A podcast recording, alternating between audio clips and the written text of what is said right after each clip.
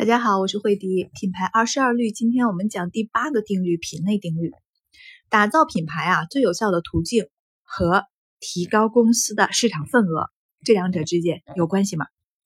想一下，我的答案是毫无关系。打造品牌呢，是需要聚焦到一个全新的品类。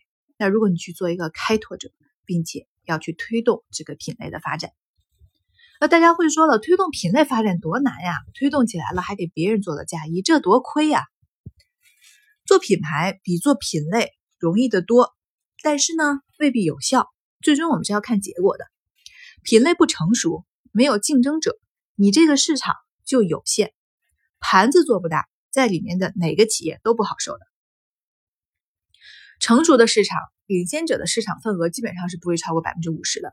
还会有第二和其他品牌的这个小的份额组成在一起。领先者呢和竞争品牌之间不是对抗关系，而应该是与竞争的品类去展开对抗。记得是竞争的品类去展开对抗。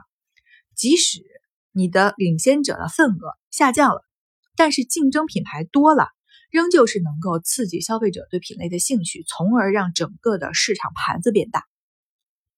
消费者啊，其实并不关心你的品牌，他们关心的是你的产品能不能满足他们所要的服务。